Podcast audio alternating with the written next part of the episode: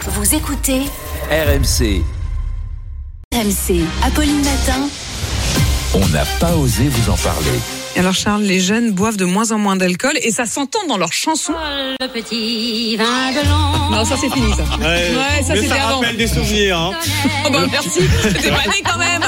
Non, mais ah bah, il y en a un qui ça. Non, ça rappelle des souvenirs de fêtes de famille. avec- Voilà. Eh voilà, oui, des petits les bal arrières. musettes, de petits bal musettes. Dans les années, oui, 60, 70, 80, 90, l'alcool, l'ivresse étaient très souvent présentes dans les textes des chansons les plus populaires, hein, de Jacques Brel à Gainsbourg. Tous ont, ont chanté la boisson dans leur plus grand succès. À l'international, des groupes comme ACDC ou Nirvana ont consacré des titres entiers à leur passion pour l'alcool. Mais les tubes d'aujourd'hui eh ben, sont bien moins alcoolisés. C'est une étude britannique relayée par nos confrères de la Dépêche. Les chercheurs, en fait, ont analysé les paroles des 10 plus grands succès chaque année de 2012 à 2022.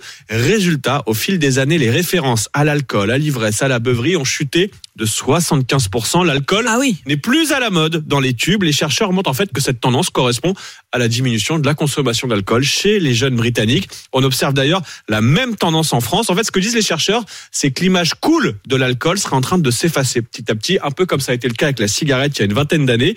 En revanche, l'étude ne s'intéresse pas à toutes les autres drogues et, et opiacés très présents dans les tubes des années 2020. Donc vigilance, c'est peut-être en surveillant le top 50 qu'on est le mieux informé des pratiques à risque de la jeunesse. Ouais, parce que voilà, on parle plus d'alcool, mais on parle quand même pas mal de drogue, Je de suis d'une cannabis. génération, De... voilà, qui hein. a grandi avec des chansons faisant l'apologie Faudrait de la- peut-être lancer la cette fumette. petite étude, euh, Charles. Eh ben, je m'y attends Hein, si vous pouviez étudier ça ce week-end. Promis, promis, je Hein, réécoute euh, tous les conclusion de votre tubes, enquête euh, lundi oh, ouais, le- la conclusion, la, la question est vite répondue, comme on dit.